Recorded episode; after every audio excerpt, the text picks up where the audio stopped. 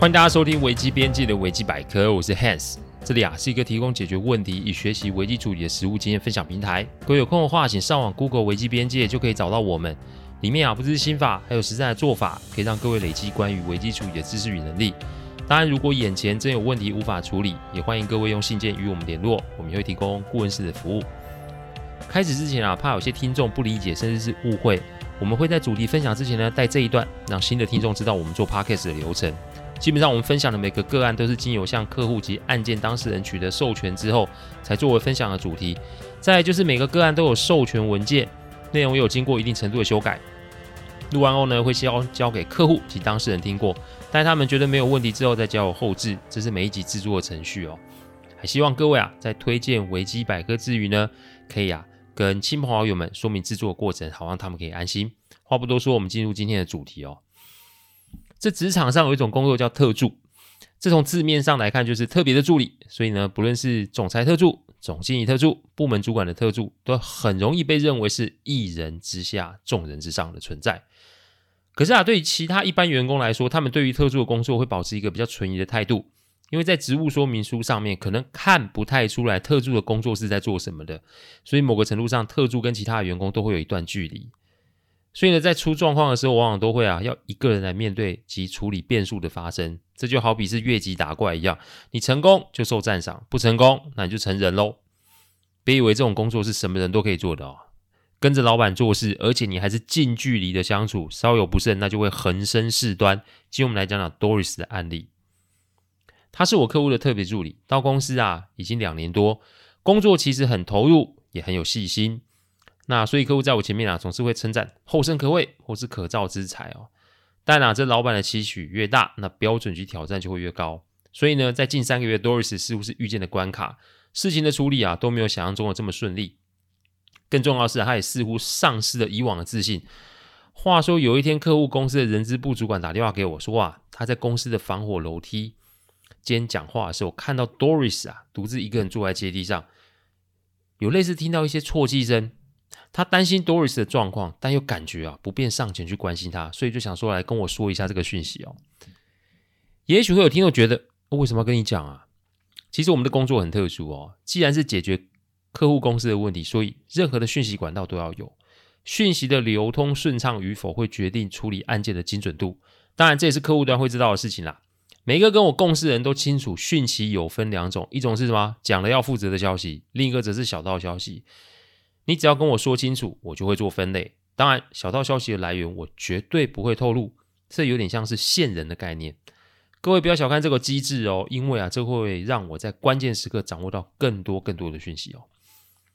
那一阵子客户比较忙，那我跟他的合作关系是随叫随到的类型，所以呢，我已经有一阵子没去公司了。那接完这个电话以后，过了两周，我接到客户的电话，原来原本我以为是啊都一直是不是要辞职不干了？但是不是哦。结果是 Doris 在急诊室里面，疑似是吞了过量的安眠药。各位去想，这是自杀还是误食啊？从客户的口气啊，可以知道他很急。但我先让他留在公司，然后我去医院看看状况。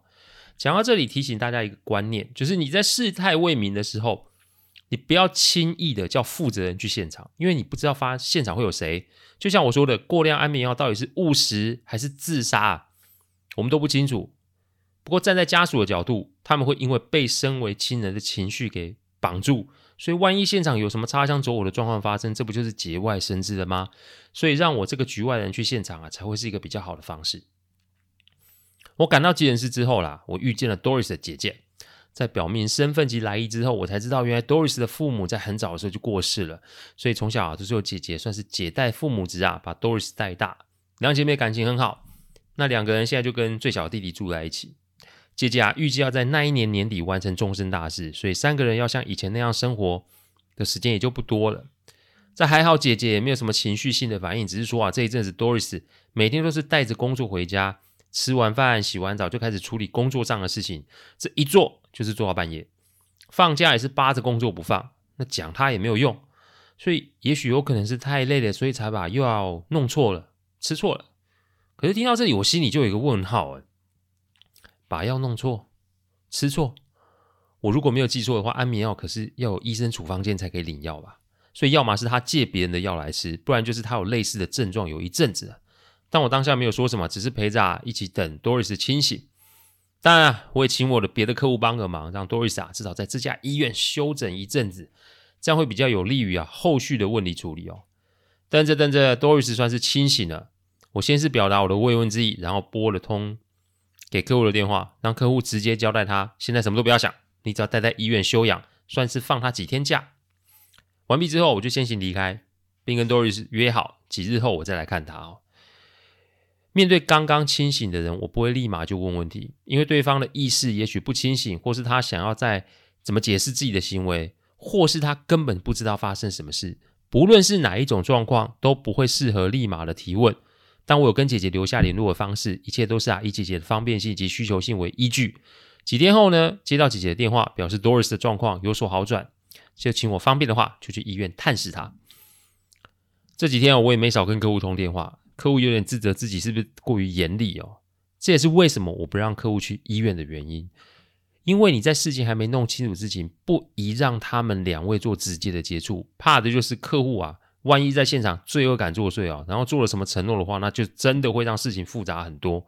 所以呢，在我还没弄清楚事情之前，客户是不可以出面做任何的动作及表示哦。到了医院之后，我坐下来就跟姐姐话家常，因为我必须让 Doris 习惯我的存在，那再让他决定是不是要不要跟我沟通哦。大概是过了十分钟吧，当 Doris 出声请姐姐先离开病房的时候，我知道她准备好了，于是啊，我就坐着笑笑看着她。我看到他双手紧握的时候，我就出声安抚他。我说：“Doris，你不要紧张，顾问没有任何的预期，我不在意你为什么吞了那么多药。所以如果你愿意，你可以说；但你如果不愿意，那你可以不要说。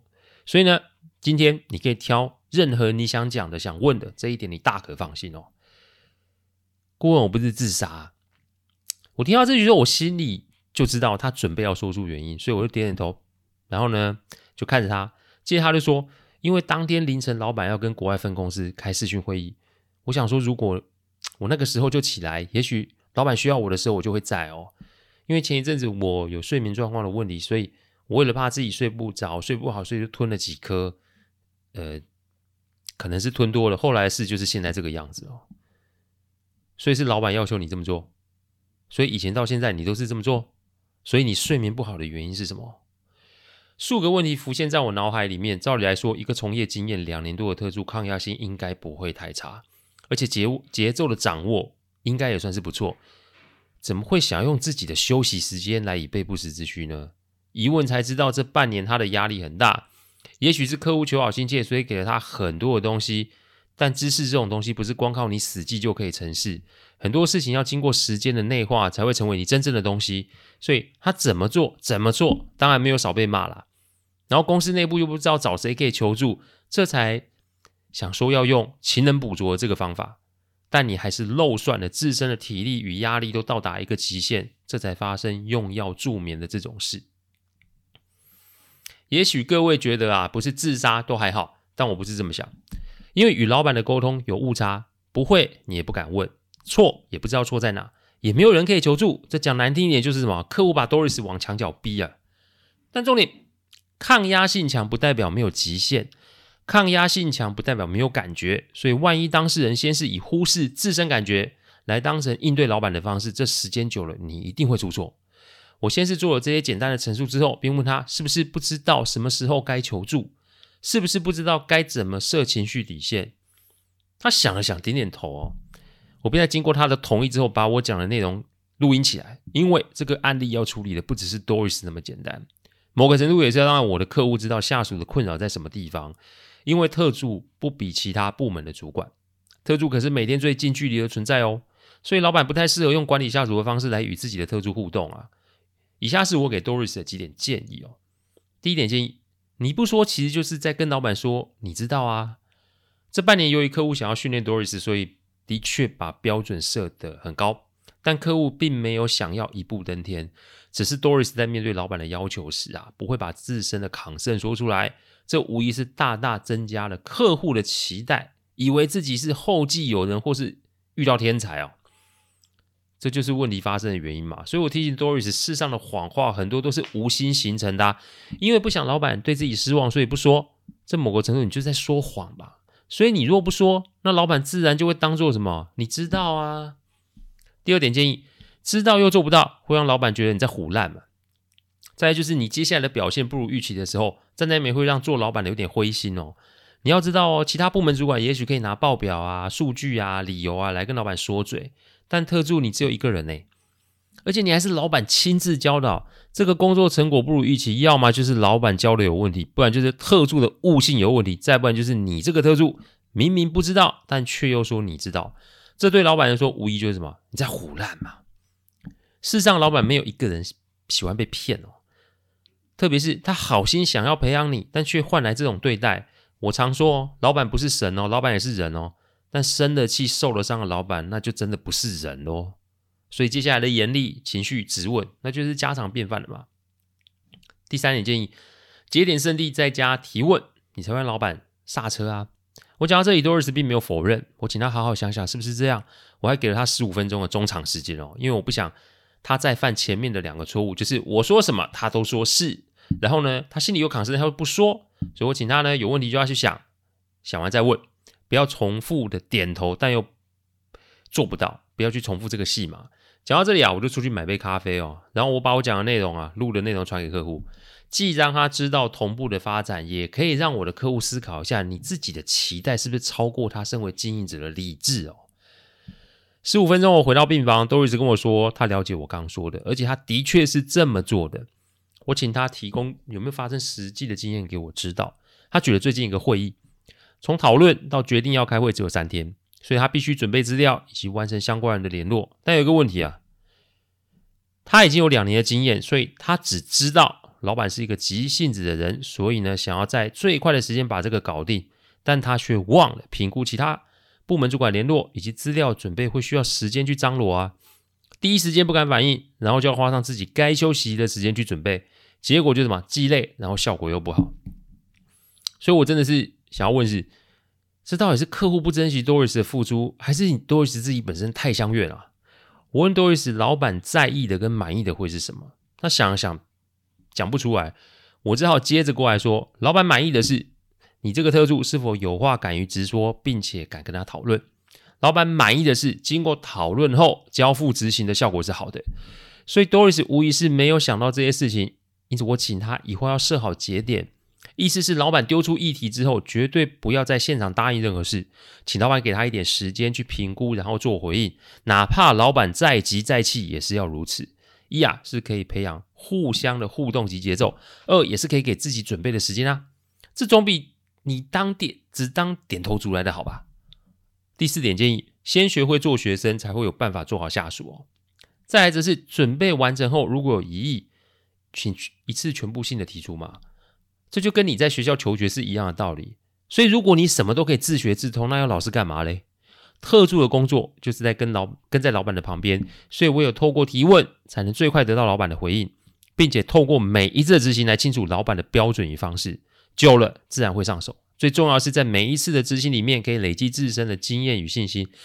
所以会问才是专业的表现呐。而 Doris 他不敢提问。其实距离专业还有一段很长的距离，重点是他也没有让客户清楚自己可以承受的极限在什么地方，结果就是忘拿老板的标准一直往身上压。每一个人都是有承受的极限，所以你压死线压久了，你就是必死无疑哦。我这个时候用一个很严肃的表情看着 Doris，我告诉他，我说如果你想要有长远的发展，这些习惯及思维你最好调整一下，因为这个世界上没有人说老板都是对的，也没有说老板人讲的是不可以改的。你的工作是特助，意思是你可以有自己的看法，而且要勇于的提出，因为这也许是可以让工作的效果更好，也有可能让老板不会踩到地雷，不是吗？讲完后啊，我就让他好好休息，因为啊，请他出院以后再休一个礼拜再回公司。当然喽，留与不留要看他自己，因为公司不是补习班，也不是学校，不会给人太多次重复的机会。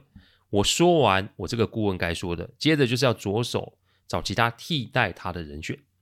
我们的工作就是如此，永远都要什么替代方案。